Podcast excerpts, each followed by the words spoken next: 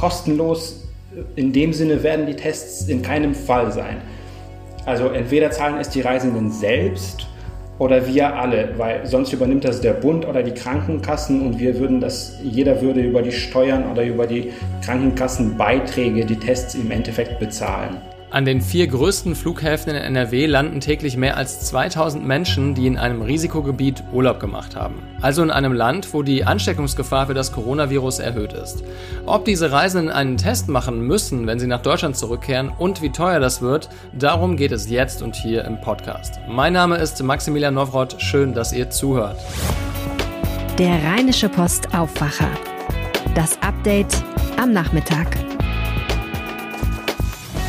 Es ist Montagnachmittag und was NRW und den Rest der Welt zum Start in die Woche so bewegt, das erfahrt ihr hier in diesem Podcast. Türkei, Ägypten, USA, Israel, Marokko, das alles sind beliebte Urlaubsländer, aber in Zeiten von Corona eben auch sogenannte Risikogebiete, wo das Virus noch relativ stark verbreitet ist.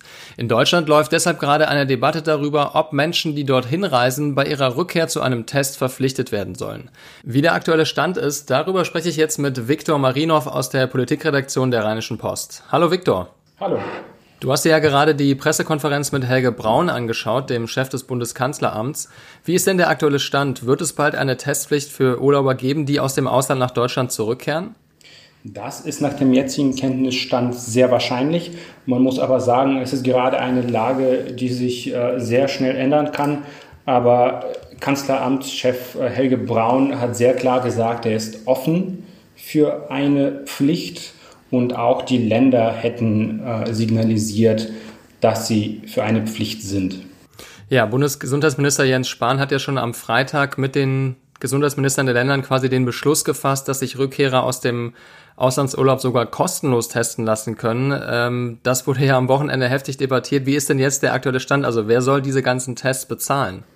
Wer soll das zahlen? Ja, das ist, das ist eine der, der großen Fragen äh, am Freitag, als Spahn gesagt hat, es soll Tests geben für Reiserückkehrer. Da ging es noch um freiwillige Tests und die waren nach Stand äh, von Freitag kostenlos. Ähm, jetzt spricht man aber über eine Pflicht und in diesem Zusammenhang überlegt man, ob, ob die Reiserückkehrer nicht äh, die Kosten der Tests übernehmen sollen.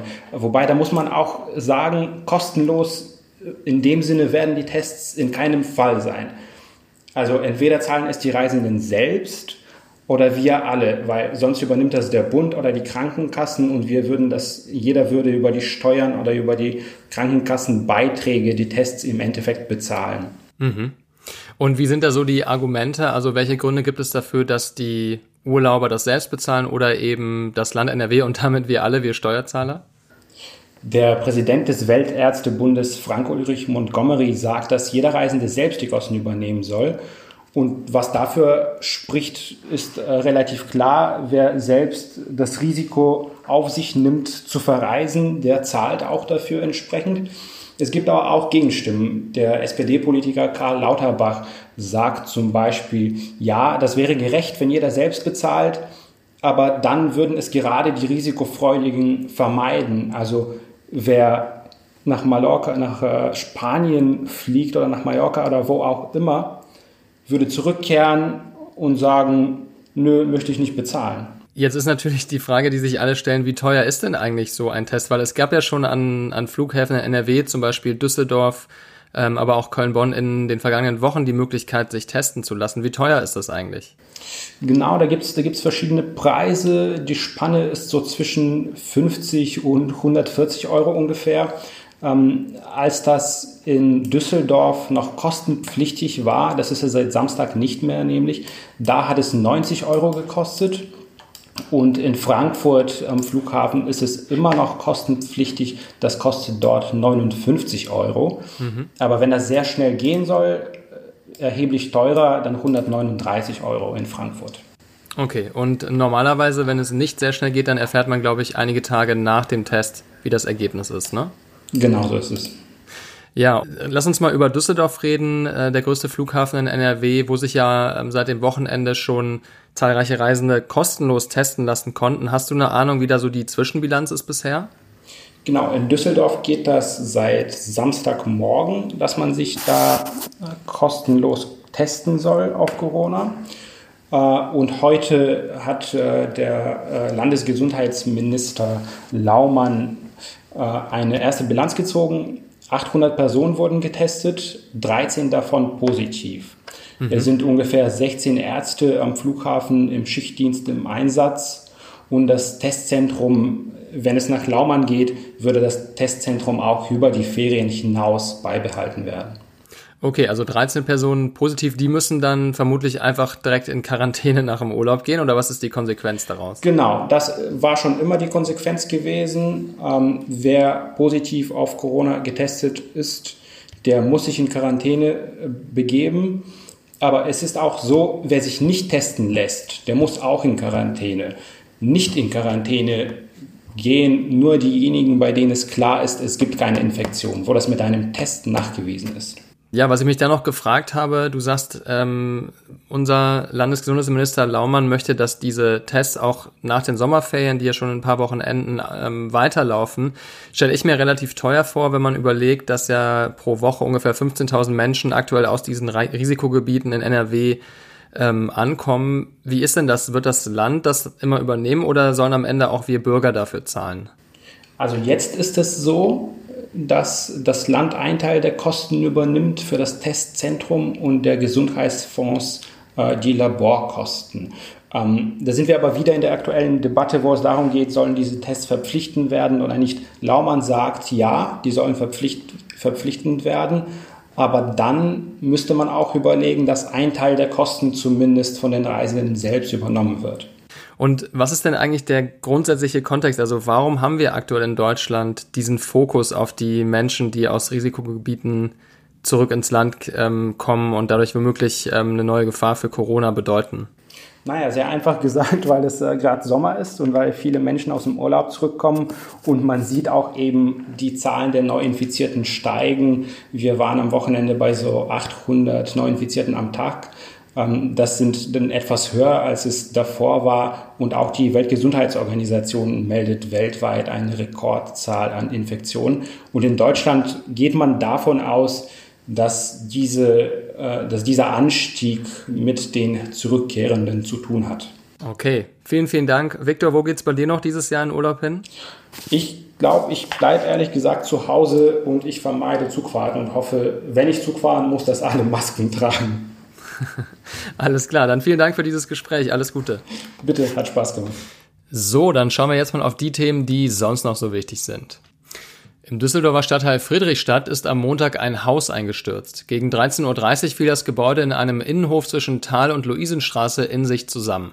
Es wurde gerade umgebaut, elf Arbeiter sollen zu dem Zeitpunkt auf der Baustelle gewesen sein. Um 16 Uhr, als ich diesen Podcast aufgenommen habe, suchte die Feuerwehr noch nach einem vermissten Bauarbeiter an der Unglücksstelle. Eine weitere Person wurde von der Feuerwehr verletzt in eine Klinik gebracht, während das Nachbarhaus zur Vorsicht evakuiert wurde. In Wesel versucht die Polizei herauszufinden, warum am Samstag ein Ultraleichtflugzeug in ein Wohnhaus stürzte und drei Menschen dabei starben. Die Duisburger Staatsanwaltschaft teilte an diesem Montag mit, dass alles auf einen technischen Defekt hinweise. Das Flugzeug sei auf das Dach des Mehrfamilienhauses gestürzt und habe daraufhin Feuer gefangen. Die Dachgeschosswohnung wurde laut Feuerwehr völlig zerstört. In der Wohnung hat eine Frau mit ihrem zweijährigen Kind gewohnt. Die Mutter starb, das Kind konnte leicht verletzt gerettet werden. Bei den anderen beiden Opfern handelte es sich laut Polizei Wesel um die beiden Insassen des kleinen Flugzeugs. Einer von ihnen soll aus Hattingen kommen. Der 55-jährige Pilot soll mehrere Jahrzehnte Flugerfahrung gehabt haben. Laut Polizei gab es Hinweise darauf, dass das Flugzeug schon vor dem Aufprall auseinandergebrochen war. In der Umgebung wurden mehrere Flugzeugteile gefunden, darunter der Auspuff. Die Stadt Wesel setzt als Zeichen des Gedenkens die Stadtflagge auf Halbmast. Im Rathaus liegt seit Montag ein Kondolenzbuch aus. Am Wolfgangsee in Österreich sind zahlreiche neue Corona-Fälle bekannt geworden. Neun weitere Personen wurden positiv auf den Erreger getestet. Damit steigt die Zahl der nachweislich Infizierten auf 53. Das teilte ein Behördensprecher des Bundeslands Oberösterreich am Montag mit. Von Infektionen betroffen sind offenbar sieben Hotels, eine Pizzeria und zwei Bars.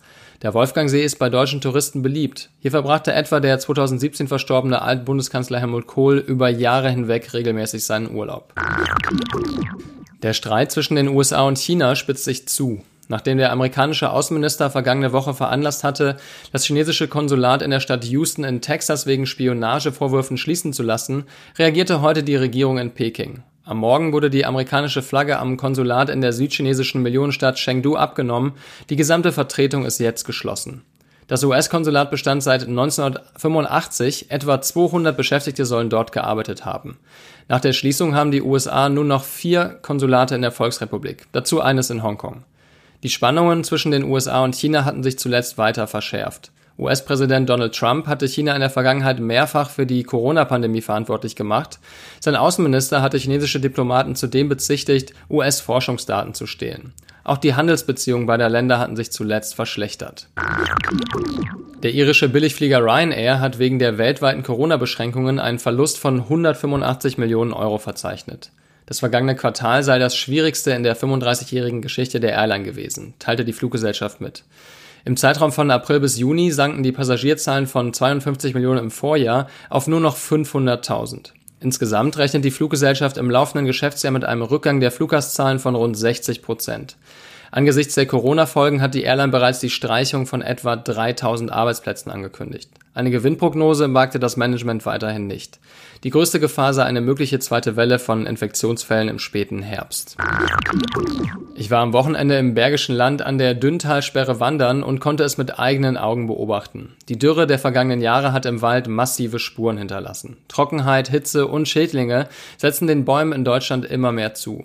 Wie das Statistische Bundesamt heute mitteilte, musste 2019 mit 32 Millionen Kubikmetern fast dreimal so viel Schadholz wegen Insektenschäden eingeschlagen werden wie im Vorjahr. Und zum Schluss noch eine kurze Meldung aus der Fußball-Bundesliga. Sebastian Hoeneß wird neuer Trainer des Fußball-Bundesligisten TSG 1899 Hoffenheim. Der 38 Jahre alte Coach wechselt von der zweiten Mannschaft des FC Bayern München in den Kraichgau. Er ist der Neffe von Uli Hoeneß und Sohn von Dieter Hoeneß und spielte vor 15 Jahren auch mal für eine Saison im Trikot der Hoffenheimer, damals noch in der Regionalliga. Seine Auffassung von Fußball passt hervorragend zur Philosophie und Strategie der TSG. Das sagte Hoffenheims Sportchef Alexander Rosen in einer Mitteilung des Vereins. Das war euer News Update am Nachmittag. Vielen Dank fürs Zuhören. Alle Kontaktmöglichkeiten findet ihr in den Show Notes. Wenn ihr eine Frage habt, schickt uns gerne ganz einfach eine WhatsApp, wenn ihr mögt, auch als Sprachnachricht. Die Nummer lautet 0171 90 38 099. Oder ihr schreibt uns ganz einfach eine Mail an aufwacher.rp-online.de. Mehr Nachrichten gibt's hier im Podcast morgen früh oder jederzeit auf RP Online. Ich wünsche euch einen schönen Abend. Ciao, macht's gut. Mehr bei uns im Netz rp-online.de